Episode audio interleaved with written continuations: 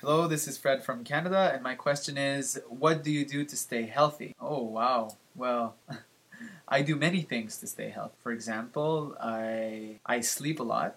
I enjoy sleeping many hours. It's good for you. I like I like to eat a lot, and oh, also I eat at proper times of the day. So three times a day, and uh, always at the same time.